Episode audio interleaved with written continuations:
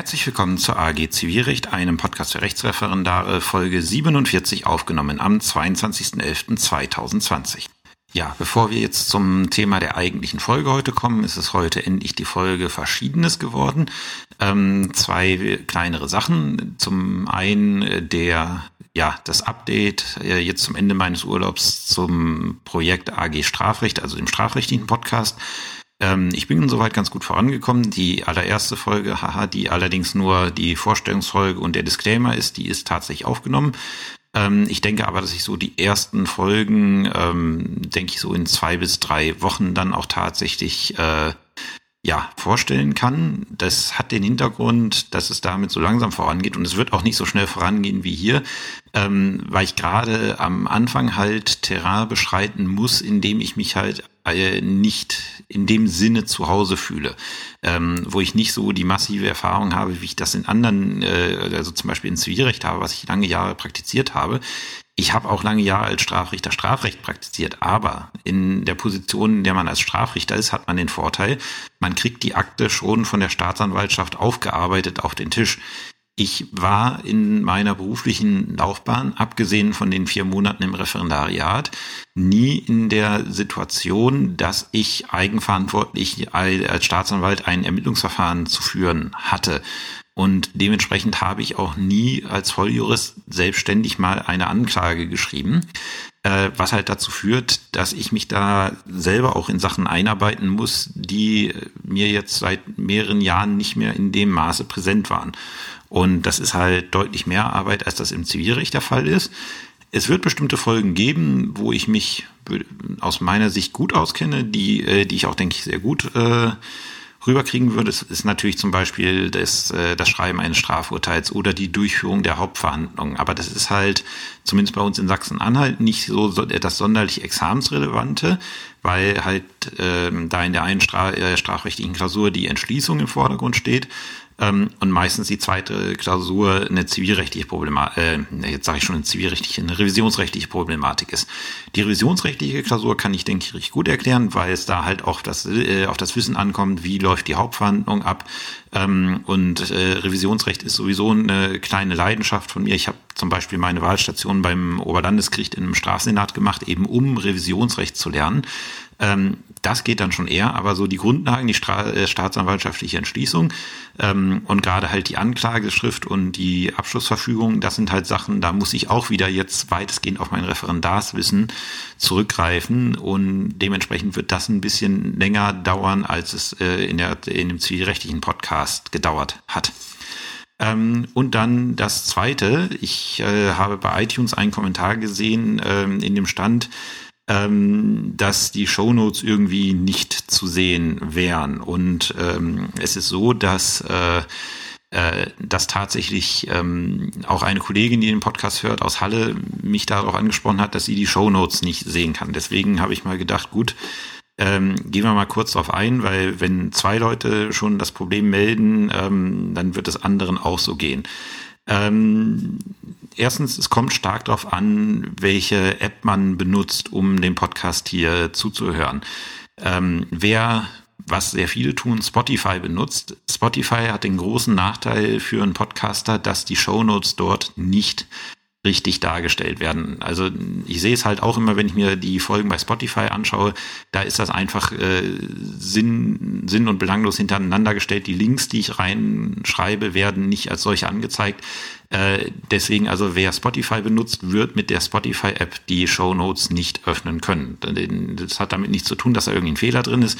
Ähm, das ist einfach eine Macke, bei, die bei Spotify besteht.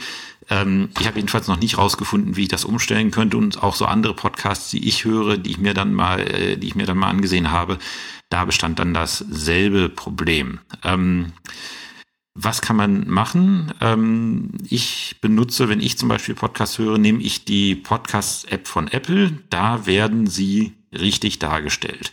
Ähm, ich habe mal eine Bildschirmaufnahme von meinem iPhone gemacht, wie man auf die zugreifen kann. Die habe ich in die Show Notes gepackt.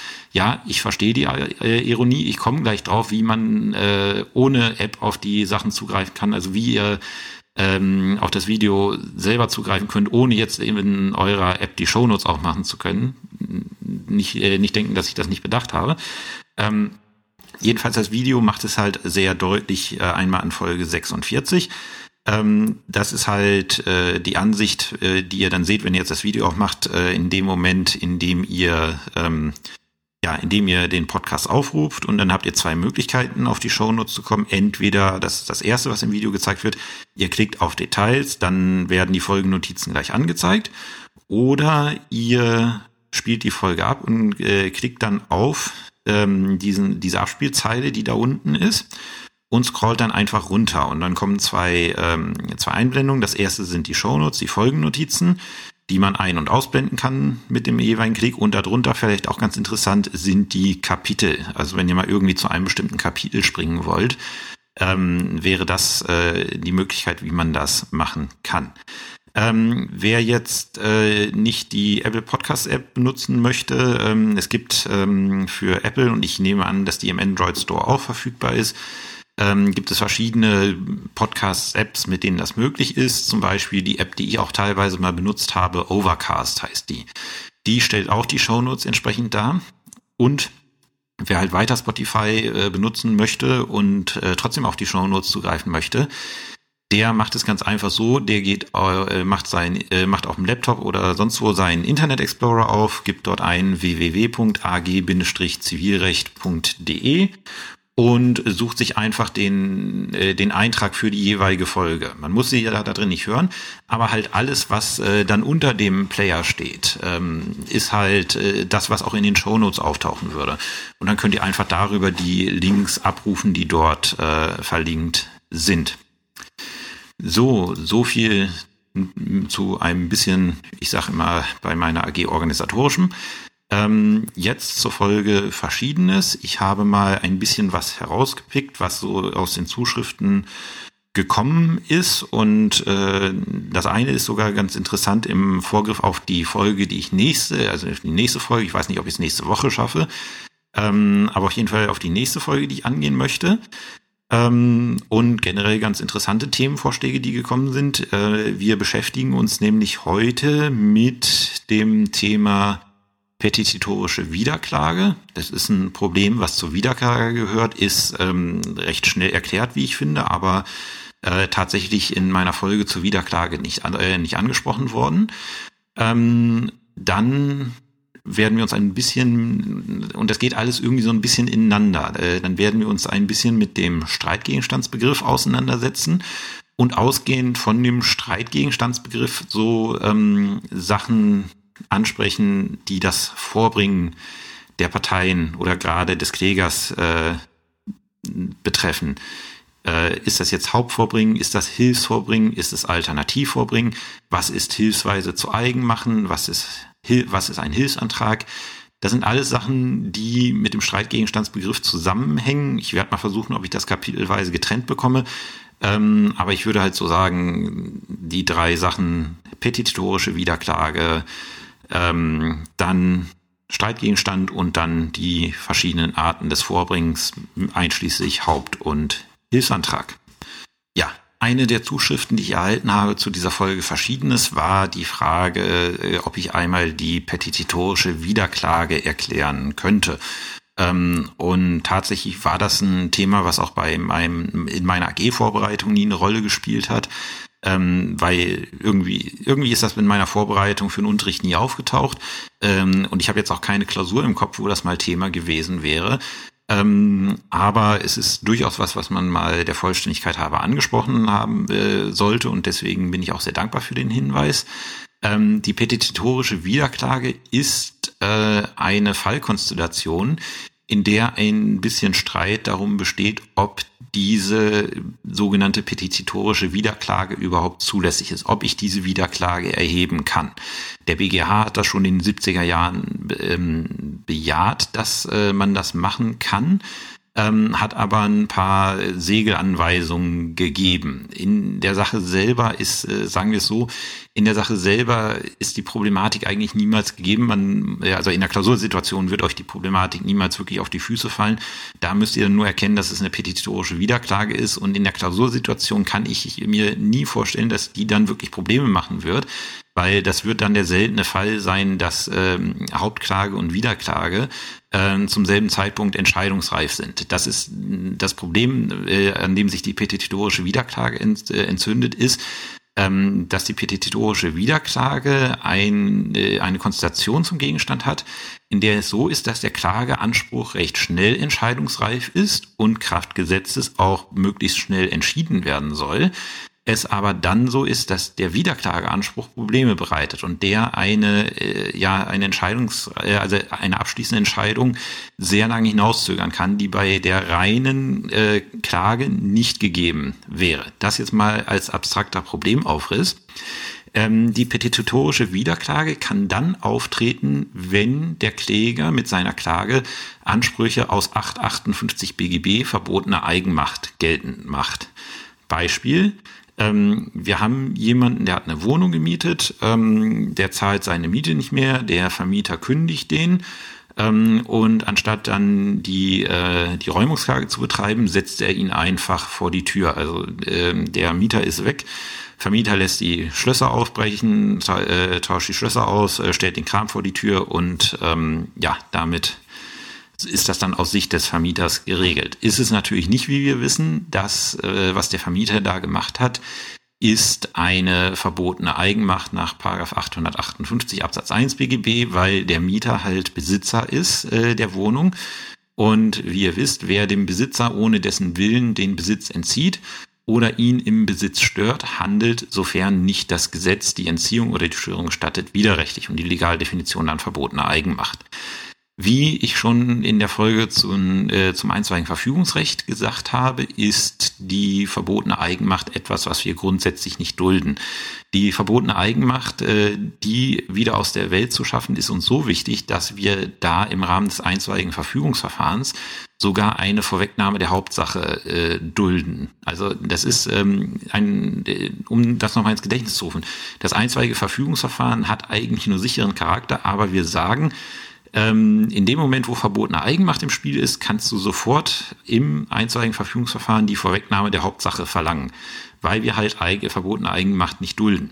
Und das zweite Ziel, was der Gesetzgeber mit der verbotenen Eigenmacht verfolgt, über verbotene Eigenmacht soll schnell entschieden werden. Über Ansprüche auf verbotene Eigenmacht soll schnell entschieden werden.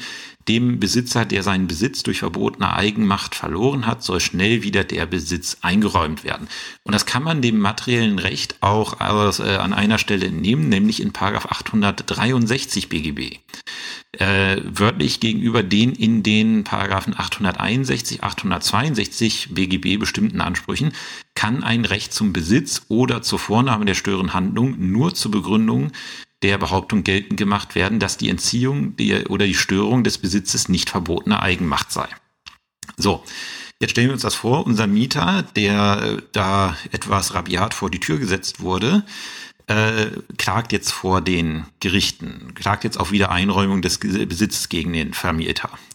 So, und der Vermieter sagt jetzt, Moment, ich habe das gekündigt ähm, und erhebt jetzt eine Wiederklage ähm, indem er ihn entweder auf Räumung in Anspruch nimmt. Da könnte es ein paar Probleme mit dem Rechtsschutzbedürfnis geben, wenn die Sachen schon draußen sind. Aber ähm, äh, alternativ nehmen wir eine Feststellungsklage. Er erhebt jedenfalls auf eine, eine Wiederklage, ähm, die halt seinen Herausgabeanspruch in irgendeiner Form zum Gegenstand hat. Entweder indem er seinen Räumungsanspruch geltend macht oder indem er Feststellung begehrt, dass das Mietverhältnis aufgrund der fristlosen Kündigung berechtigt äh, ähm, äh, beendet ist weil der Mieter halt zum Beispiel mit der Zahlung im Verzug ist. Ähm, das, was der Vermieter gemacht hat, erstmal um klar einzuordnen, ist verbotene Eigenmacht im, äh, im Sinne von 158 BGB, selbst wenn ihm ein Herausgabeanspruch gegen den Mieter zustehen sollte. Selbst wenn er diesen Herausgabeanspruch hat, weil die fristlose Kündigung berechtigt ist, ähm, berechtigt ihn das noch nicht, diesen Herausgabeanspruch auch selber durchzusetzen.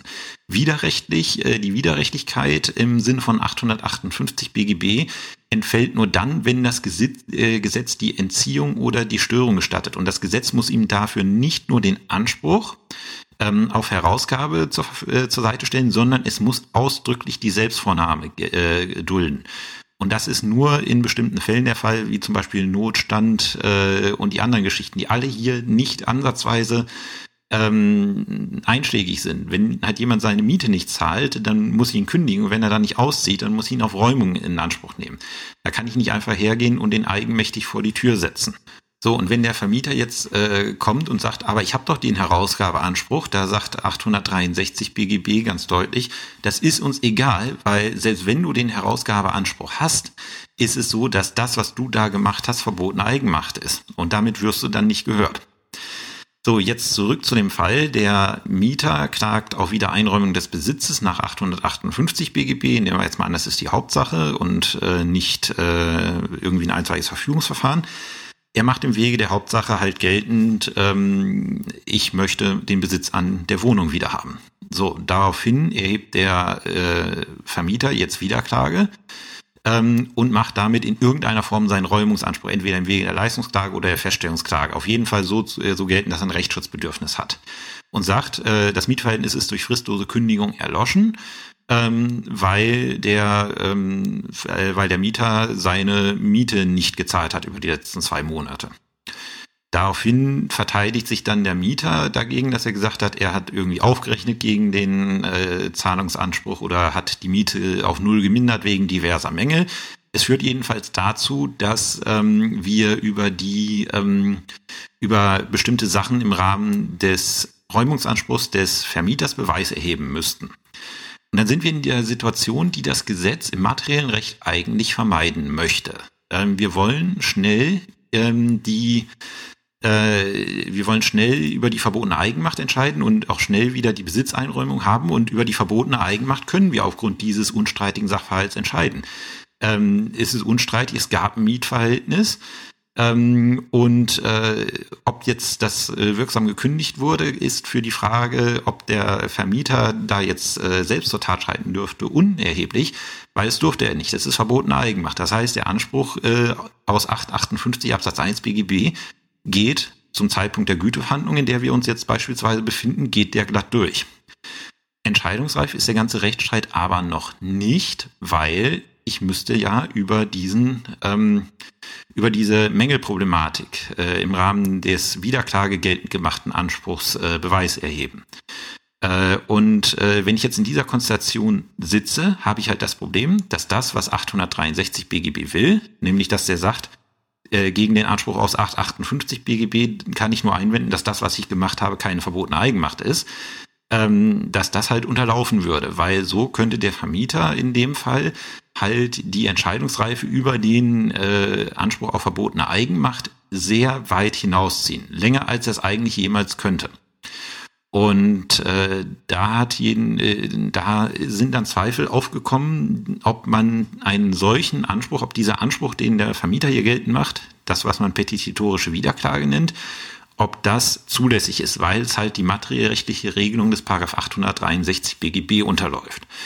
Und der BGH hat sich das angesehen und hat schon in den 70er Jahren gesagt, ja, das ist zulässig, aber, und das ist jetzt äh, das, was das Gericht machen muss, ähm, wenn die Klage nach 858 BGB entscheidungsreif ist und die andere, die Wiederklage, ist noch nicht entscheidungsreif, dann muss das Gericht im Wege des Teilurteils über diese Klage hinsichtlich der verbotenen Eigenmacht vorab entscheiden. Es muss dann entscheiden. Einer der wenigen Fälle, in denen ein Teilurteil erlassen werden muss. Ähm, ich war, äh, also den Gedanken des äh, BGH kann ich nachvollziehen. Denn wenn ich das so handhabe, ist äh, ja ist halt der äh, ist halt der Regelung des 863 BGB Genüge getan. Es wird dann sehr schnell über den Anspruch auf äh, verbotene Eigenmacht, äh, auf Wiedereinräumung wegen verbotener Eigenmacht wird dann sehr schnell entschieden. Ähm, Soweit, so gut. Das Problem ist, ich wüsste nicht, wie man das Gericht dazu zwingen soll, das zu machen, wenn es das einfach nicht tut weil ich kann, also vielleicht ist jemand von euch kreativ und weiß, wie man das hinkriegen kann. ähm, es gibt kein, An äh, also der BGH sagt ja, ihr müsst ein Teilurteil erlassen. Man hat also grundsätzlich nach dem BGH-Rechtsprechung einen Anspruch darauf, ein Teilurteil zu bekommen. Aber ich wüsste nicht, wie man diesen Anspruch durchsetzen kann, wenn das Gericht das einfach nicht macht und sagt, nee, ich habe jetzt erstmal über alles andere Beweis und über und entscheide dann endgültig. Ähm, da, da ist halt das, äh, da ist das Problem, ich sehe nicht, wie die ZPO einem dann die Möglichkeiten gibt, als Kläger zu sagen, aber liebes Gericht, du musst darüber zuerst entscheiden, weil der BGH das sagt. Äh, es gibt kein, keine Möglichkeit, diesen Anspruch halt durchzusetzen, wenn sich das Gericht da querstellt. Ähm, Unproblematisch ist halt die petitorische Wiederklage. Gut, dann muss man das Ganze auch erörtern, kommt dann aber sehr schnell dazu, dass der BGH gesagt hat, dass das zulässig ist. Und das wird allenfalls die ähm, Sachverhaltskonstellation sein, die euch im Examen unterkommt, weil ihr da kein Teilurteil schreiben müsst. Ähm, es wird bei euch, wenn die im Examen geprüft wird, wird es eigentlich immer so sein, dass sowohl die Klage als auch die Wiederklage entscheidungsreif sind, weil ansonsten müsstet ihr ein Teilurteil schreiben. Das ist ja... Ähm, äh, das ist ja nicht das, was wir prüfen sollen, sondern wir prüfen ja eigentlich immer das Endurteil von euch ab. Äh, und deswegen wird bei euch immer die Konstellation sein, sowohl Klage und Wiederklage sind entscheidungsreif. Das heißt, ihr müsst dann in der Zulässigkeit halt einmal kurz die petitorische Wiederklage ansprechen und dann sagen, unter welchen Voraussetzungen die zulässig ist. Äh, und dann habt ihr damit kein Problem. In der Praxis ist es halt das Problem, dass wenn man so eine petitorische Wiederklage hat, hatte ich noch nie, aber wenn man sie denn mal auf dem Tisch hat, dass man wissen muss, okay, ich muss ein äh, Teilurteil hier über den Anspruch äh, aus 858 BGB erlassen, sobald dieser Anspruch entscheidungsreif ist, um halt der Regelung des Paragraphen 863 BGB zu entsprechen. Und das ist eigentlich alles, was es zur petitorischen Wiederklage zu sagen gibt. Es ist ein kleines Randproblem, was bei der Wiederklage auftreten kann. Ich habe jetzt keine Klausur im Kopf, wo ich die mal gesehen hätte. Aber ähm, jedenfalls jetzt solltet ihr eigentlich wissen, wie man damit umgeht. Ich muss mal schauen, ob ich die, ähm, ob ich die Entscheidung vom BGH aus den 70er Jahren, die das Ganze erstmals geregelt hat, äh, irgendwo für, irgendwo frei zugänglich finde, dass ich die auch verlinken kann. Ansonsten ist die Problematik mit Verweisen auf die Rechtsprechung auch im Zöller zu Paragraph 33 ZPO kommentiert. Ja, der nächste Teil äh, der Folge ist jetzt etwas, das ist so auf verschiedene, ja, also es waren verschiedene Anfragen, die dazu geführt haben, äh, die letztlich alles etwas mit dem Vorbringen zu tun haben.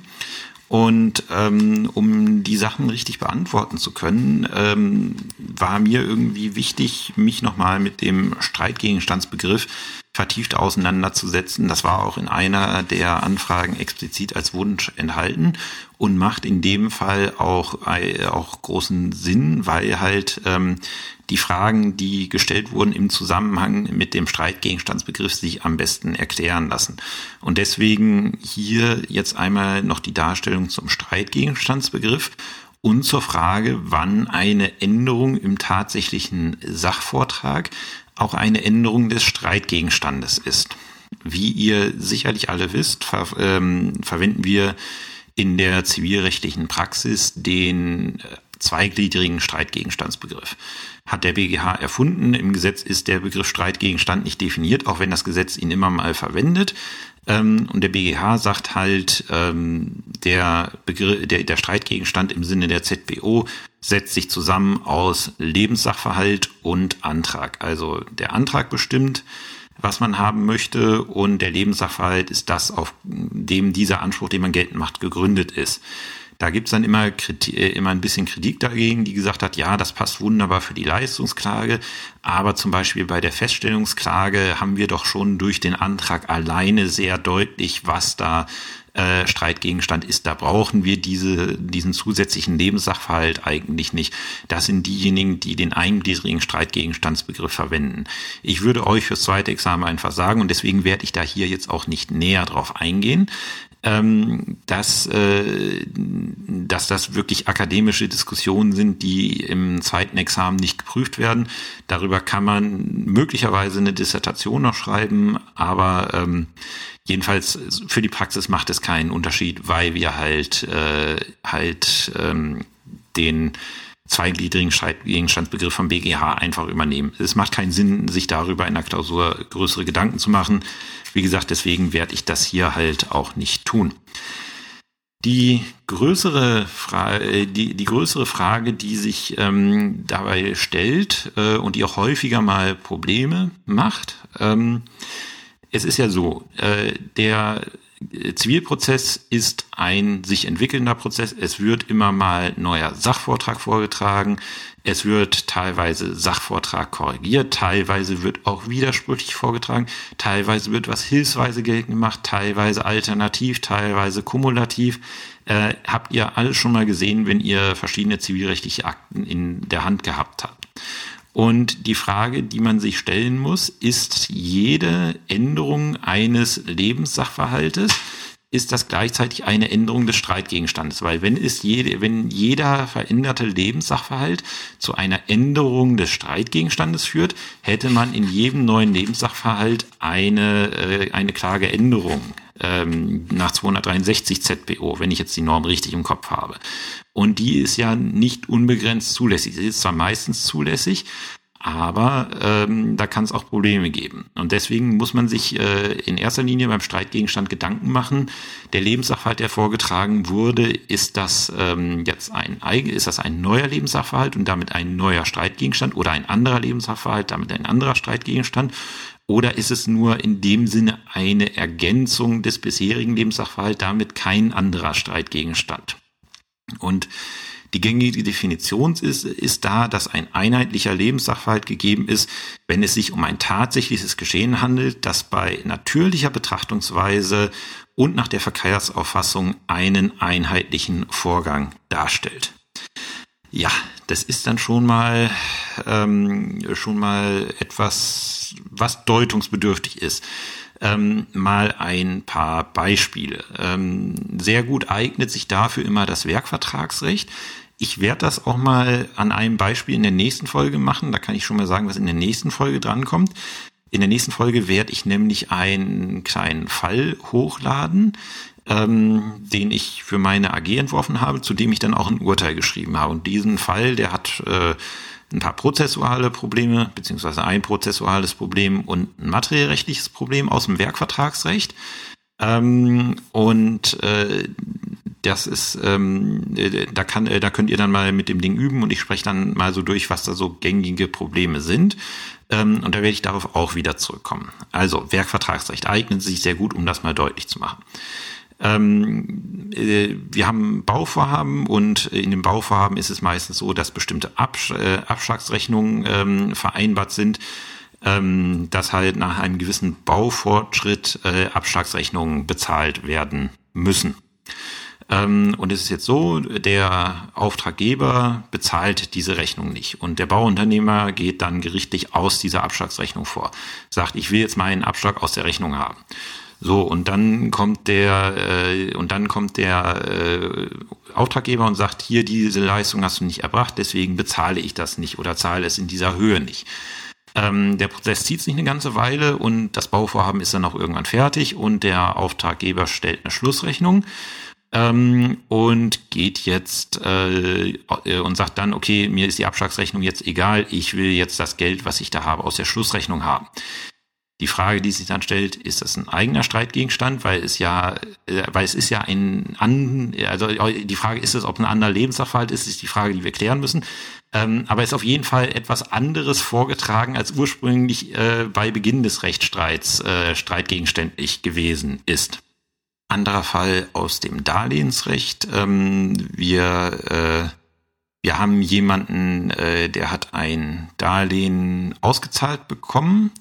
Äh, und äh, der, nehmen wir mal ein zinsloses Darlehen und der Kläger möchte, klagt jetzt auf Rückzahlung des Darlehens ähm, und sagt, äh, ich habe das Darlehen fristlos kündigt ähm, und habe deswegen einen Rückzahlungsanspruch. Und ähm, sagen, sagen wir, es ist unstreitig, also es waren 5000 Euro, äh, 5000 Euro Darlehen ähm, und man hat sich darauf vereinbart, dass dieses Darlehen in Raten von 500 Euro monatlich zurückgezahlt werden soll. Ähm, und äh, der, äh, der, Kläger, äh, der Kläger sagt jetzt, ähm, er, hat, äh, er hat mehrere Raten nicht bezahlt, daraufhin habe ich das Ganze fristlos gekündigt und klagt jetzt auf Rückzahlung der 5000 Euro. Ähm, der Beklagte verteidigt sich dagegen mit habe Kündigung nie bekommen, ähm, wird mit Nichtwissen bestritten und so weiter. Und äh, es gibt auch Gründe, jedenfalls mit irgendwas, was dazu führt, dass sich der Rechtsstreit jetzt in die Länge zieht und erstmal Beweis erhoben werden muss. Und äh, später sagt dann der Kläger nach einiger Zeit, wisst ihr was, es ist mir jetzt vollkommen egal, was mit der Kündigung ist. Mittlerweile habe ich jedenfalls einen Anspruch auf die Zahlung von 5000 Euro, weil mittlerweile äh, der Beklagte mir 5000, also die Klageforderung äh, auch im Wege der Ratenzahlung mit, also mittlerweile haben sich so viele Raten von 500 Euro aufsummiert, dass die die Klageforderung ebenfalls decken. Und er sagt jetzt gut, ähm, mir ist das jetzt mit der äh, mit der fristlosen Kündigung egal ähm, ich mache jetzt halt meinen Anspruch auf Zahlung der ausstehenden Raten gelten und lass den titulieren. Ähm, da stellt sich auch die Frage, einheitlicher Lebenssachverhalt, ähm, also immer noch der gleiche Lebenssachverhalt oder neuer Lebenssachverhalt, Klageänderung, keine Klageänderung. Ähm, dann, äh, das geht dann schon ein bisschen in die Richtung wieder, wo, wobei ich, ich spreche den Punkt jetzt beim, beim nächsten Kapitel an, weil, weil er sich da besser macht ähm, um die beiden Fälle zu, äh, zu besprechen, die ich jetzt gerade geschildert habe. Da würde man wohl annehmen, dass das der gleiche Lebenssachverhalt ist, was ich da geschildert habe. Also dass da kein, äh, kein neuer Streitgegenstand mit reingebracht wurde, sondern dass das noch zu dem Streitgegenstand gehört, der geltend gemacht wurde. Weil ähm, wir stellen uns da folgende Fragen, die habe ich auch im Andersgede so gefunden. Ähm, sind die verschiedenen Lebenssachverhalte bei natürlicher Betrachtung nur als Varianten eines einheitlichen, gegebenenfalls sich fortentwickelnden Vorgangs zu sehen. Ähm, nächstes Kriterium haben verschiedene Sachverhalte trotz inneren Zusammenhangs eigenständige Bedeutung. Ähm, wenn sie eigenständige Bedeutung haben, dann ist es ein eigener, äh, eigener Lebenssachverhalt und damit ein eigener Streitgegenstand. Und die sehr entscheidende Frage, kann der Kläger die Leistung äh, einmal oder zweimal verlangen? Wenn wir uns da mal den, ähm, den Werkvertragsfall, den ich gebildet habe, ansehen, zwischen Abschlags- und Schlussrechnung, da würde man sagen, das ist einfach ein sich weiterentwickelnder, ähm, äh, einfach sich weiterentwickelnder Lebenssachverhalt. Äh, ähm, weil der Kläger möchte in jedem Fall halt seinen Werklohn aus dem Bauvertrag haben. Das ist das, was er auf jeden Fall haben möchte. Und ähm, ob das jetzt aus der Abschlags- oder Schlussrechnung ist, hat kein, äh, macht keinen Unterschied. Ähm, und der Kläger kann den Anspruch auch nur einmal bekommen. Also er kann diese Summe, die er einklagt, auch nur einmal bekommen. Ähm, weil er, er kann ja nicht mehr, er kann ja mit der Abschlagsrechnung nicht mehr kriegen als mit der Schlussrechnung. Also es würde nicht funktionieren. Und deswegen ist das, wenn ich dann sage, okay, ich stütze meine Forderung jetzt nicht mehr auf die Abschlagsrechnung, sondern auf die Schlussrechnung, ist das kein neuer Lebenssachverhalt und damit keine Klageänderung. Bei dem Fall, ähm, der, äh, der, äh, dieser Darlehenskündigung. Ähm, da möchte der Kläger als übergeordnetes Motiv Rückzahlung aus dem Darlehensvertrag. Ähm, und da ist es auch so, dieser Lebenssachverhalt, der entwickelt sich weiter. Die, während über die Wirksamkeit der Kündigung gestritten wird, laufen so viele Raten auf, dass die halt den gesamten Darlehensbetrag auf, äh, ausmachen, sodass dasselbe Ziel auch mit diesem Anspruch, der einfacher ist, äh, erreicht werden kann. Ähm, das ist übrigens ein beliebter Trick, wenn ihr mal in der Situation seid als Anwalt, dass ihr jemanden habt, der hartnäckig die Kündigung bestreitet ähm, einfach mal schauen, wie viele Raten ist er denn schon, äh, ist er denn schon äh, schuldig geblieben? Möglicherweise, äh, möglicherweise haben sich so viele Raten angesammelt, dass er einfach die Forderung darauf, äh, darauf stützen könnt, äh, so dass es dann auf die Kündigung in dem Kontext nicht mehr ankommt. Ähm, und deswegen wird man auch sagen müssen, es ist ein sich fortentwickelndes Geschehen. Der Anspruch auf Rückzahlung des Darlehens, ob jetzt im Ganzen oder in Raten, ist letztlich das Gleiche und der Kläger kann natürlich die Leistung auch nur einmal verlangen. Er kriegt deswegen nicht zweimal Geld. So. Ähm, was wäre möglicherweise eine Klageänderung? Ähm, wir gehen jetzt davon aus, dass äh, wir ein Mietverhältnis haben und der Kläger möchte äh, und der Kläger möchte Herausgabe der Wohnung, Kläger ist der Vermieter, möchte vom Mieter die Herausgabe der Wohnung, weil er fristlos gekündigt hat, weil der Mieter halt äh, massiv die Hausordnung stört. und da irgendwie Lärm veranstaltet und auch auf Abmahnungen nicht reagiert hat. Und solche Sachen sind halt immer enorm streitig. Man muss viel Beweis erheben. Und irgendwann kommt es dazu, dass der Mieter halt dann auch die Miete nicht mehr bezahlt. Und der Vermieter kündigt dann erneut fristlos ähm, und sagt dann, äh, ich stütze die Kündigung jetzt auch auf diese zweite fristlose Kündigung wegen Zahlungsverzuges. Da wird man wohl annehmen müssen, das ist ein neuer Lebenssachverhalt, der dazu tritt und damit streng genommen, ja, es ist eine alternative Klagebegründung, aber es ist eine Klageänderung in Form der Klageerweiterung, wird immer unproblematisch zulässig sein. Aber es ist halt nicht mehr derselbe Streitgegenstand, weil das Räumungsverlangen stützt sich halt untrennbar auf die fristlose Kündigung. Und das ist auch keine natürliche Fortentwicklung. Jemand, der irgendwie äh, den Hausfrieden stört, ist nicht gesagt, dass er seine Miete auf einmal nicht mehr zahlt. Mag zwar häufig vorkommen, aber ist halt nicht eine natürliche Fortentwicklung.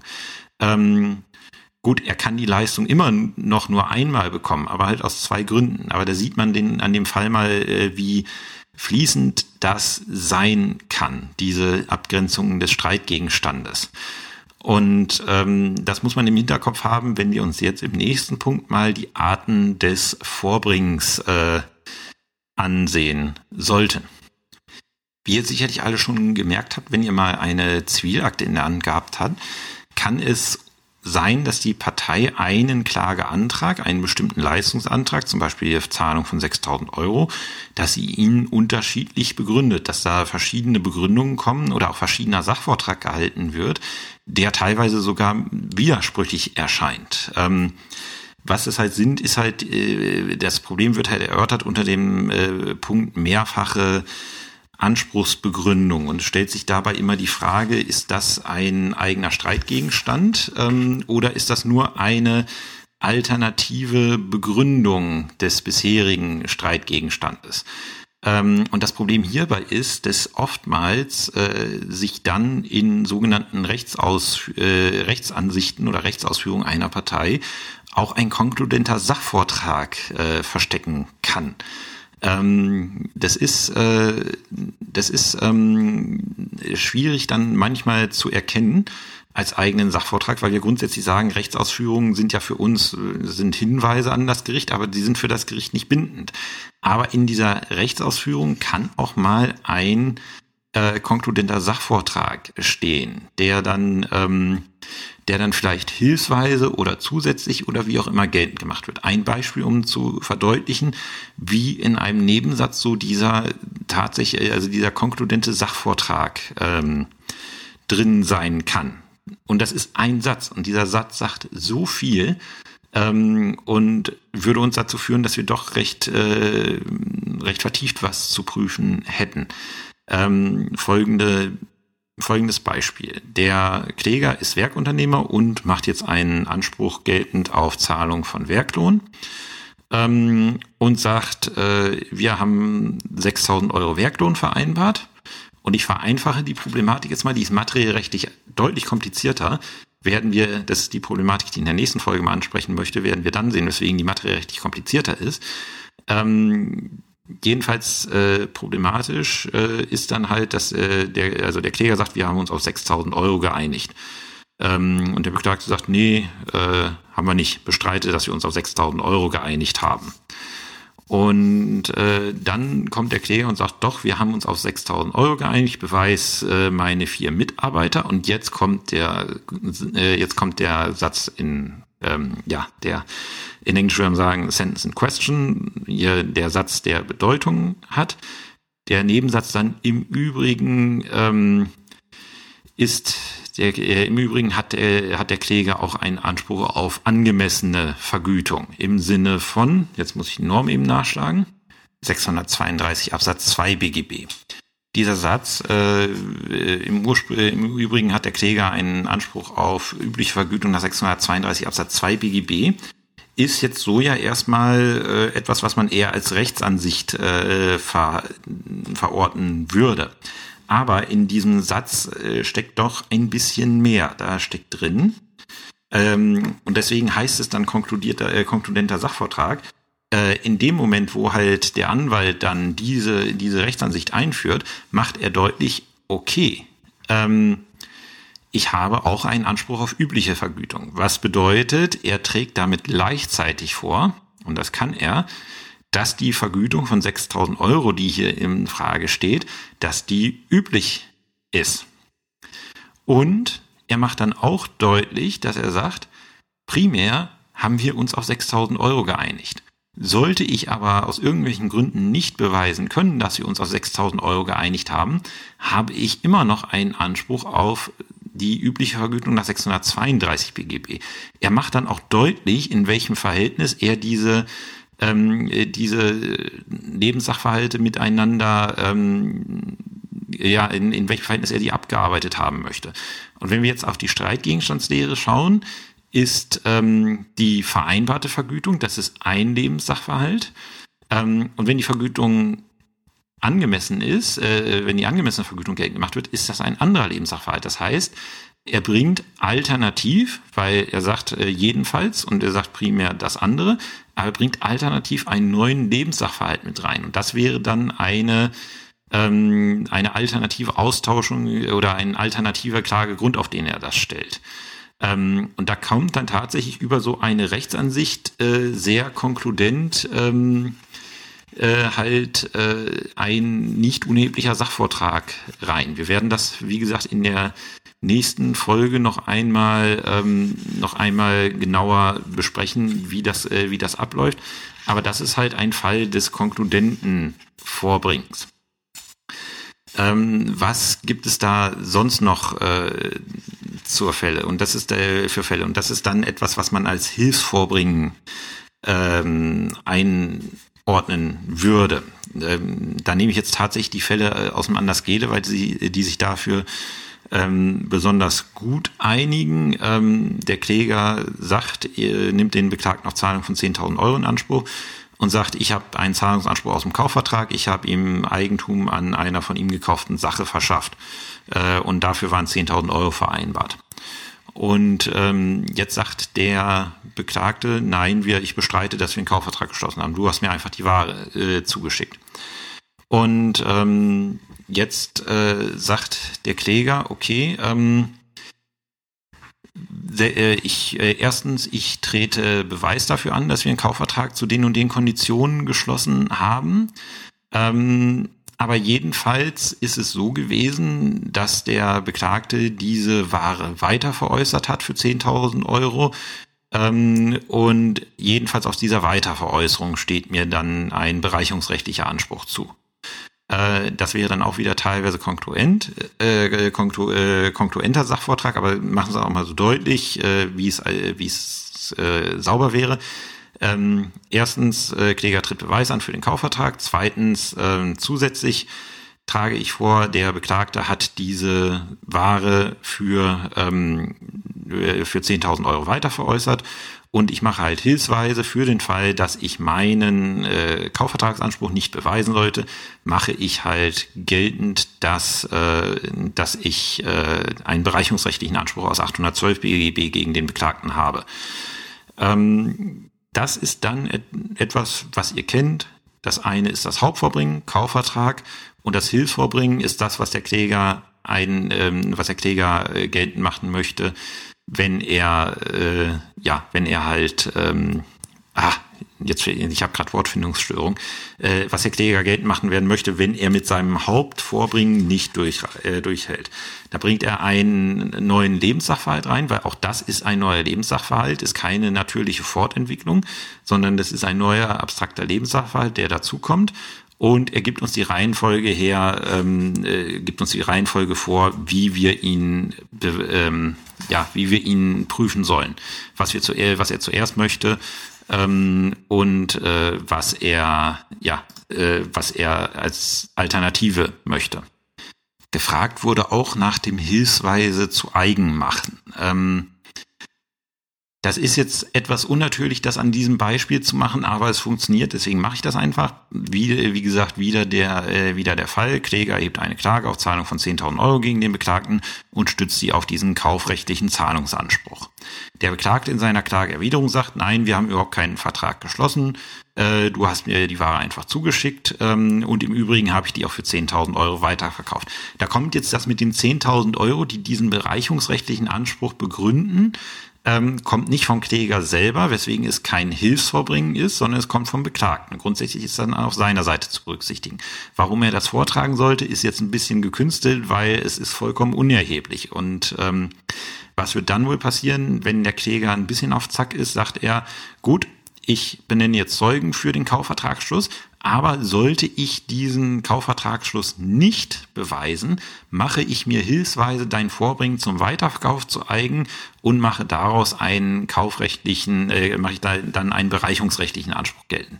Das ist das hilfsweise zu eigen machen. Da kommt Vortrag von einer Partei und die andere Partei meint, ähm, wenn sie mit ihrem eigentlichen Vorbringen nicht durchdringt, dieses Vorbringen nutzen zu können ähm, um zu sagen, okay, ähm, äh, okay, äh, das mache ich mir jetzt hilfsweise zu eigen. Das, das nutze ich jetzt als eigenen Sachvortrag. Dazu gehört auch das hilfsweise zu Eigenmachen von Beweismitteln. Ihr erinnert euch an die beweisrechtliche Folge. Wir trennen zwischen Beweismitteln und Gegenbeweismitteln und grundsätzlich lassen wir für die Beweis, äh, also lassen wir die Gegenbeweismittel für die Beweis, ähm, also für die Beweisführung äh, unberücksichtigt. Wir prüfen zuerst nur die Beweismittel, die uns die beweisbelastete Partei gebracht hat und schauen dann, wie weit wir kommen. Und äh, möglicherweise kommen wir dann gar nicht zu den Gegenbeweismitteln. Äh, jetzt ist es aber so, und das kommt durchaus mal vor, dass, äh, also wir stellen uns jetzt den Fall vor, wir haben den Ausgangsfall, Kläger sagt, äh, wir möchten Kaufvertrag, äh, wir haben einen Kaufvertrag geschlossen, ich will mein Geld. Ähm, Beklagter bestreitet den Kaufvertragsschluss. Äh, Kläger trägt jetzt vor, nein, wir haben den geschlossen, Beweis drei Zeugen. Ähm, Beklagter, äh, Beklagter sagt, ähm, äh, nee, also wir haben, äh, wir haben einen Vertrag geschlossen zu den und den Konditionen, Beweis drei Zeugen. Hilfsweise hast du die Ware für 10.000 Euro weiterverkauft. Ich mache einen bereicherungsrechtlichen Anspruch, hilfsweise gelten. Beweis nichts. Ähm, dann äh, kommt äh, der Beklagte und sagt, also nein, wir haben immer noch, äh, wir haben immer noch äh, keinen Vertrag geschlossen. Gegenbeweis, ich benenne nicht drei Zeugen und das mit dem Weiterverkauf bestreite ich ebenfalls. Jetzt wird die Beweisaufnahme durchgeführt. Man vernimmt die klägerischen drei Zeugen zum Thema Kaufvertrag, vernimmt die beklagten drei Zeugen zum Kaufvertrag und dann kommt man irgendwie zu dem Ergebnis, nee, Kaufvertrag haben sie nicht, haben sie nicht geschlossen, ist nicht bewiesen. Hauptvorbringen wird nicht erfolgreich sein. Aber jetzt passiert irgendwas und das kommt tatsächlich mal vor, weil Zeugen halt nicht wissen können, worauf es rechtlich ankommt und die erzählen dann halt einfach. Es ist immer auch schön, wenn man den Zeugen erzählen lässt. Ähm, der letzte gegenbeweislich benannte Zeugen, Zeuge vom Beklagten sagt, ja, also nee, Kaufvertrag haben wir mit dem Kläger nie geschlossen. Da kam auf einmal dieses Paket mit dem Gegenstand, der da drin war. Wir haben uns alle gewundert, was das soll, weil keiner davon wusste. Ähm, und mein Chef, der Beklagte, hat dann gesagt, komm, ähm, ist doch gut, wir verkaufen das Ding einfach für 10.000 Euro weiter und das haben wir dann auch gemacht. Da erzählt dieses Gegenbeweismittel, was vom Kläger nicht benannt wurde, plötzlich etwas, was für den klägerischen Anspruch ähm, vorteilhaft ist und äh, ähm, und äh, quasi seinen bereicherungsrechtlichen Anspruch beweist. Er hat aber dieses Beweismittel nicht vorgebracht, weswegen es, wir es nach der reinen Beweismittellehre nicht äh, beim Kläger berücksichtigen würden. Und das ist jetzt etwas, wo man sich dann ein, äh, wo sich der Kläger dann ein Beweismittel zu eigen macht oder hilfsweise zu eigen macht. Also in dem, in der Situation höchstwahrscheinlich nicht mehr hilfsweise, weil er gesehen hat, sein äh, Hauptvorbringen geht den Bach ab, sondern er sagt, okay, ich stütze das jetzt darauf. Aber er wird es sich jedenfalls zu eigen machen. Wenn der Anwalt klug ist, wird er es ausdrücklich sagen. Er wird sagen, ich mache mir die Aussage dieses Beweismittels zu eigen in dem Moment zählt das halt so, dass dieses Beweismittel, ähm, äh, dass dieses Beweismittel auch als vom Kläger benannt wird und ich jetzt im Rahmen seiner Beweisstation würdigen kann. Es kommt aber auch häufiger vor, dass die Parteien das nicht machen und nicht ausdrücklich sagen. Und da hat der BGH dann mal entschieden, es gibt einen ungeschriebenen Grundsatz, dass die, Beweis, äh, dass die beweisbelastete Partei sich ein Beweismittel, was für sie, ein Gegenbeweismittel, was für sie günstig ist, immer zu eigen macht konkludent, ohne das zu sagen. Ähm, also damit, also mit dieser Entscheidung kann man letztlich alles rechtfertigen. Ich finde es immer schöner, wenn die Partei es ausdrücklich macht. Ähm, das ist halt äh, die Konstellation, wo das zum Tragen käme. Ähm, was ist die alternative Begründung eines Anspruchs am selben Fall? Wie gesagt, wir haben wieder den Fall 10.000 Euro. Ähm, wie würde so eine Alternativbegründung aussehen? Ähm, der Kläger sagt, äh, wir haben einen Kaufvertrag geschlossen, äh, vereinbart den und den Preis. Ähm, es ist aber auch so gewesen, dass der Kläger, äh, dass der Beklagte diese Ware weiterveräußert hat für 10.000 Euro. Ähm, und ich habe entweder einen Anspruch aus dem ähm, äh, aus dem Kaufvertrag, äh, aber jedenfalls einen Anspruch aus dem äh, aus Bereicherungsrecht. Da macht der Kläger dann deutlich, ich möchte auf jeden Fall äh, diese 10.000 Euro haben.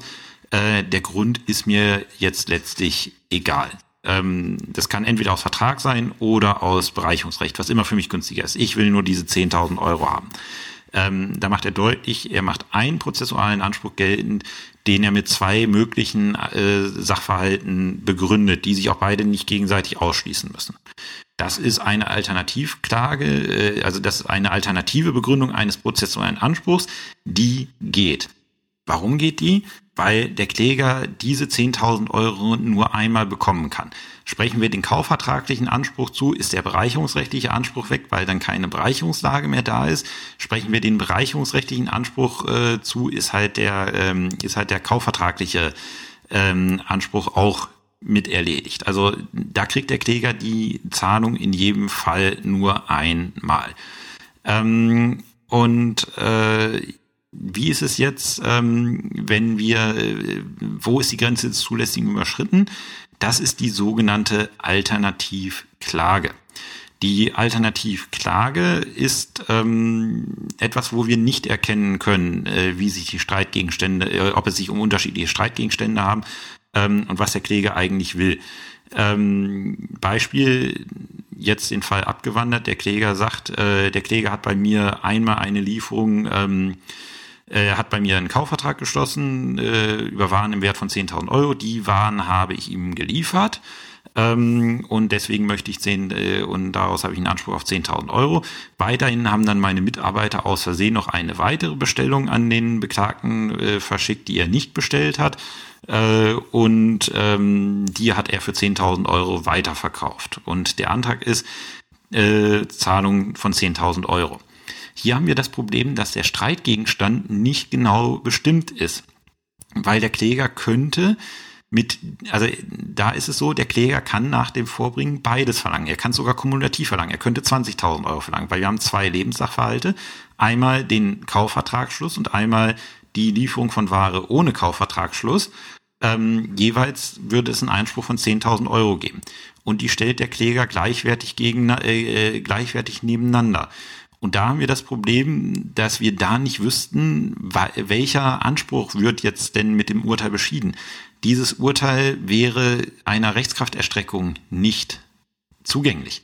Man wüsste nicht, über welchen Klageanspruch rechtskräftig entschieden ist, über den Kaufvertragsanspruch oder über den bereicherungsrechtlichen Anspruch oder über welchen sollen wir überhaupt rechtskräftig entscheiden. Ähm, und da wäre dann, das wäre dann eine unzulässige Alternativklage, die nicht funktioniert. Ähm, da müsste der Kläger sagen, müsste uns eine Reihenfolge vorgeben. Müsste sagen, okay, wir haben zwei Lebenssachverhalte, ich mache als Hauptvorbringen, mache ich, äh, mache ich Teil 1 geltend und Altern und hilfsweise, wenn ich eins nicht beweisen sollte, ist auch noch übrigens das passiert. Ähm, das ist halt äh, die, ähm, das ist halt die sogenannte Alternativklage. Und zu guter Letzt haben wir dann den Hilfsantrag. Ähm, der Hilfsantrag ist halt ähm, etwas, wo ich in jedem Fall einen neuen Streitgegenstand einführe, den ich äh, hilfsweise zu meinem bisherigen Streitgegenstand geltend mache. Ähm, das ist halt, äh, also Be Beispiel, ähm, wo ich es in jedem Fall als äh, einen Hilfsantrag hätte, wäre der Fall mit den 10.000 Euro äh, Kläger sagt, ich möchte 10.000 Euro haben, weil wir einen Kaufvertrag geschlossen haben, Beklagter bestreitet das und in dem Fall steht die Ware jetzt noch da, dann kommt der Hilfsantrag, okay, hilfsweise beantragt den Beklagten zu verurteilen, dies und das herauszugeben. Ist ein anderer Streitgegenstand, in jedem Fall ein anderer Streitgegenstand, anders Gele ähm, verpackt, äh, die Sache mit den 10.000 Euro und dem bereichungsrechtlichen Anspruch äh, fasst an das tatsächlich auch unter denselben Streitgegenstand. Ich meine, nein, das ist kein, das ist nicht derselbe Streitgegenstand ähm, keine alternative Begründung, sondern tatsächlich ein alternativer Streitgegenstand, der geltend gemacht wird, weil ich meine, das ist nicht, ähm, also da, das ist ein anderer Lebenssachverhalt, meine ich persönlich. Ähm, an das Gel liegt ein Wert, äh, Wert auch zu sagen, das ist, äh, er kann es nur einmal verlangen, die 10.000 Euro, entweder aus Vertrag oder Bereicherung. Ähm, und deswegen ist es eine alternative Begründung des prozessualen Anspruchs, lässt sich auch hören. Ich habe es so erklärt, wie Anders G. das macht. Aber in dem Moment, wo ich sage, hauptsächlich möchte ich 10.000 Euro und wenn ich damit auf die Nase falle, möchte ich alternativ äh, Herausgabe der Ware, die ich geliefert habe. Ähm, das ist Haupt- und Hilfsantrag und ein Hilfsantrag führt dazu, ähm, dass, äh, dass in jedem Fall, ähm, dass in jedem Fall ein, äh, ein neuer Streitgegenstand aufgemacht wird. Das ist dann nicht mehr derselbe Streitgegenstand, weil in dem Moment, wo ich einen anderen Antrag habe, habe ich auch einen anderen Streitgegenstand. Eine große Frage ist, inwiefern, ähm, ja, in, inwiefern äh, kann ich dieses Spiel treiben, dass ich dem Gericht unterschiedliche Sachen unterbreiten kann, die dann irgendwie alternativ äh, möglicherweise geprüft werden müssen. Und da sagt der BGH in einer etwas aktuelleren Entscheidung, äh, ist ein Urteil vom 4.7.2019 ebenfalls verlinkt, ähm, sagt, da ist die Grenze der prozessualen Wahrheitspflicht erreicht hinsichtlich äh, widersprüchlichen Vorbrings. In dem Fall war es so, das war eine Kapitalanlagesache. Ähm, und äh, da hat der Kläger vorgetragen, also er hätte eine also er hatte eine Anlage gezeichnet, die man objektiv wohl als spekulativ ansehen muss. Und er hat halt vorgetragen, dass äh, er ähm, dass die Anlage schon objektiv unrichtig gewesen ist, weil er wollte, äh, er wollte keine an, äh, er war nicht risikobewusst und er wollte, also muss man nochmal dazu sagen, in dem Beratungsbogen war angekreuzt, er ist ein risikobewusster Anleger, ähm, und er hat gesagt, nein, er wollte keine, äh, er wollte eine sichere Anlage haben und deswegen ist die Anlage objektiv ungeeignet. Ähm, und hilfsweise, selbst wenn er risikobewusst gewesen wäre, ähm, ist es halt, ist es halt so, dass diese Anlage nicht nur äh, risikobewusst, sondern auch noch spekulativ wäre und da hätte man ihn dann falsch beraten. Und äh, da hat das Oberlandesgericht und nachgehend auch der BGH gesagt, äh, also das Oberlandesgericht hat gesagt, hat den Kläger persönlich angehört und hat äh, gesagt, okay, wir glauben dir, du wolltest, äh, also du wolltest eine, keine Anlage, wo ein Totalverlustrisiko äh, bestand, hat die Klage dann aber abgewiesen, weil Verjährung eingetreten war. Ähm, und dann hatte, wurde im Wege der Revision halt geltend gemacht, ja, aber über das Hilfsvorbringen habt ihr nicht entschieden. Und da sagt der BGH, darüber mussten sie auch nicht entscheiden, weil Haupt- und Hilfsverbringen ist nur zulässig ähm, für den Fall, dass die Partei mit der ähm, mit ihrem ja äh, tatsächlich mit ihrem Hauptvorbringen nicht durchdringt. Zum Beispiel, weil wir sagen, dieses Hauptvorbringen ist nicht bewiesen. Die Partei bleibt so beweisfällig. Äh, nur dann, wenn die Partei, äh, wenn das Gericht dieses Hauptvorbringen tatsächlich nicht zugrunde legt, darf ich aus Hilfsvorbringen äh, schwingen. Ähm, was ich nicht darf, Hilfsvorbringen würdigen, wenn ich das Hauptvorbringen für tatsächlich zutreffend erachte, aber nicht die gewünschten rechtlichen Schlüsse draus ziehe. Also ich sage, äh, lieber Kläger, ich bin davon überzeugt, es ist so gewesen, wie du mir es, äh, wie du es mir jetzt vorträgst, aber deswegen hast du immer noch keine Ansprüche. Dann darf ich nicht, und dann ist mir sogar als Gericht verboten, auf das Hilfsvorbringen einzugehen, weil damit würde ich mich ja in den Widerspruch zur prozessuellen Wahrheit setzen. Ich stelle fest, im Wege des Prozessrechts, irgendein Sachverhalt ist so gewesen. Äh, da kann ich nicht sagen, okay, der, dieser Sachverhalt, der für mich so feststeht, ich bin mir sicher, dass es so gewesen ist, ähm, den berücksichtige ich jetzt nicht mehr, weil er nicht zu dem gewünschten Ergebnis des Klägers führt im rechtlichen Sinne, sondern prüfe jetzt einen Sachverhalt, der mit dem, den ich gerade festgestellt habe, im Widerspruch äh, steht und so nicht sein kann. Also wenn sich Haupt- und Hilfsvorbringen tatsächlich gegenseitig ausschließen und ich bin vom Hauptvorbringen tatsächlich überzeugt, darf ich Hilfsverbringen einer Partei nicht würdigen. Äh, zu guter Letzt in der heutigen Folge, das ist ein Thema, das werde ich möglicherweise nochmal aufgreifen müssen, weil mir die Problematik so sehr unbekannt gewesen ist. Ähm, das ist, äh, das ist die Frage, ähm, äh, das läuft unter dem Thema verdeckter Hilfsantrag. Und ich muss ganz ehrlich sagen, den Begriff hatte ich ähm, bisher noch nicht gehört ähm, und hatte ihn das erstmal in der Anfrage drin, habe dann mal recherchiert äh, und jetzt in Vorbereitung auf die Folge eigentlich nicht so wirkliches, also wirklich überzeugendes gefunden. Ähm, diesen Begriff gibt es. Es gibt verschiedene BGH-Entscheidungen und auch OEG-Entscheidungen, die ihn, ähm, äh, die ihn, ja, die ihn benutzen. Ähm, und ich habe dann auch eine OEG-Entscheidung gefunden, die auch auf verschiedene Fundstellen im Zöller verweist. Äh, aber dummerweise habe ich in diesen Fundständen vom Zöller diesen Begriff nicht erklärt gefunden. Und äh, da, ähm, da muss man, da, da überlege ich jetzt, wie ich das erklären könnte. Und das ist jetzt, also was jetzt kommt, ist meine, mein Erklärungsversuch, mein ganz persönlicher Erklärungsversuch hinsichtlich dieses Begriffs verdeckter Hilfsantrag. Ähm, das muss nicht richtig sein ähm, und ich werde die Sache nochmal vertieft recherchieren und schauen, ähm, dass ich dazu mehr finde, weil das Thema interessiert mich jetzt auch. Ähm, also ein verdeckter Hilfsantrag, sagt diese OEG-Entscheidung, die ich gefunden habe, ist ein Hilfsantrag, der als solcher nicht ausdrücklich angekündigt worden ist. Ähm, das ist ja schon mal äh, und wahrscheinlich dann auch nicht ausdrücklich gestellt worden ist. Ähm, das ist ja schon mal irgendwie ein Widerspruch in sich, weil so, solche Anträge müssen ja irgendwie gestellt werden und die müssten dann ja auch irgendwie äh, im Protokoll auftauchen und auch im Tatbestand des Urteils auftauchen. Weil äh, ein Antrag verdeckt zu stellen, äh, ist schwierig. Wie könnte ich mir einen verdeckten Hilfsantrag vorstellen? Ähm, Beispiel, äh, wir nehmen, ähm, wir nehmen die Geschichte von meinem Darlehensvertrag. Ähm, der Kläger macht Rückzahlung eines gekündigten Darlehens geltend ähm, und der Prozess zieht sich und sagt dann, äh, gekündigtes Darlehen ist mir egal, ich mache jetzt den Anspruch auf Raten, äh, auf die, äh, auf die Raten geltend, weil mittlerweile haben sich die Raten so weit angesammelt, dass die meine Klageforderung decken. Das wäre dann ein Austausch des Klagegrundes, weil ich habe ja gesagt, das ist ein unterschiedlicher Lebenssachverhalt und der Kläger tauscht da den äh, Sachverhalt aus. Ähm, jetzt lassen wir es so, äh, wir, wir gehen davon aus, Anspr äh, geltend gemacht werden 2000 Euro.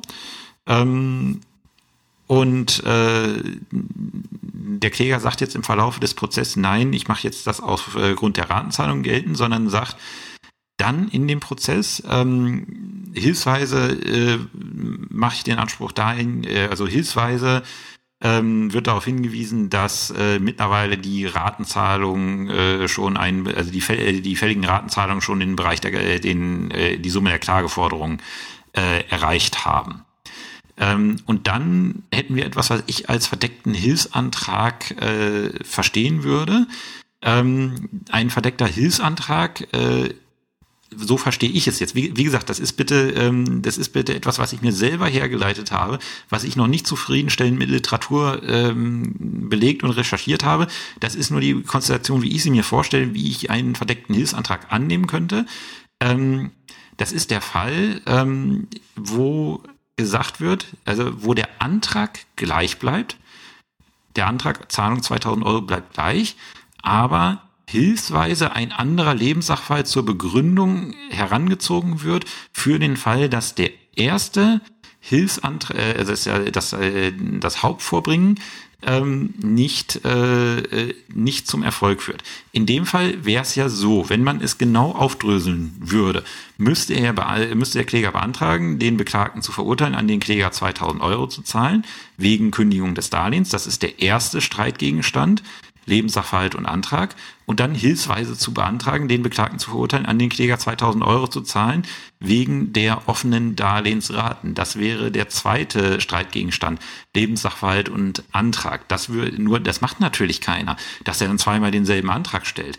Ähm, verdeckter Hilfsantrag verstehe ich daher als solches, ähm, dass ich sage, okay, da bleibt der Antrag gleich, aber der, äh, der Klageanspruch wird hilfsweise auf einen anderen Lebenssachverhalt ähm, gesteckt und ist deswegen hilfsweise, es wird hilfsweise ein weiterer Streitgegenstand geltend gemacht, ohne dass dies durch einen ausdrücklichen Hilfsantrag deutlich gemacht wird. Aber es wird durch das Vorbringen deutlich.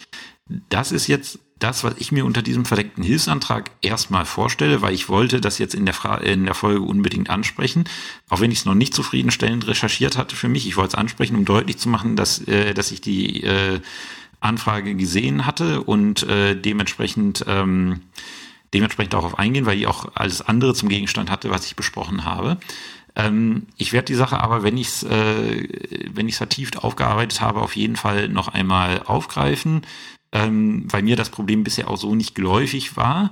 Äh, aber es gibt ein bisschen Rechtsprechung zu dem Thema und die werde ich mir dann auch einmal noch genauer ansehen. Wer zu dem Thema Erfahrung, Kommentare hat, vielleicht auch irgendwelches äh, Material, was irgendwie bei ihm in der AG zu dem Thema dran gewesen ist, ähm, kann gerne über die Kommentare mitgeteilt werden, weil ich, wie gesagt, es ist auch schön, dass ich hier bei der Geschichte immer noch mal was, äh, was Neues lerne, was ich bisher noch nicht auf dem Schirm hatte. Ja, das ist dann wieder für die Woche gewesen. Ich hoffe, es sind einige Anfragen beantwortet worden ähm, die Darstellung im Streitbestand, äh, im, im, Tatbestand von den ganzen äh, Sachen habe ich jetzt nicht nochmal explizit aufgegriffen, ähm, weil die, denke ich, schon bei der Klageänderung hinreichend erklärt ist. Und äh, soweit es dann wirklich reines Hilfsvorbringen ist, muss man das äh, dann das halt im streitigen Parteivorbringen halt mit dem Satz Hilfsweise ein, ähm, einleiten. Da sehe ich nicht das Problem. Wie gesagt, die Problematik verdeckter Hilfsantrag ist etwas, was bei mir jetzt auf dem Zettel steht, was gegebenenfalls in den nächsten Folgen nochmal aufgerufen wird. Wie gesagt, nächste, in, in der nächsten Folge dann eine kleine Problematik zum, ähm, ja, zum Werkvertragsrecht ähm, in Fallform mal, um zu schauen, wie das äh, möglicherweise mit dem Podcast geht. Bis dahin habt eine schöne Zeit und bis zum nächsten Mal. Tschüss.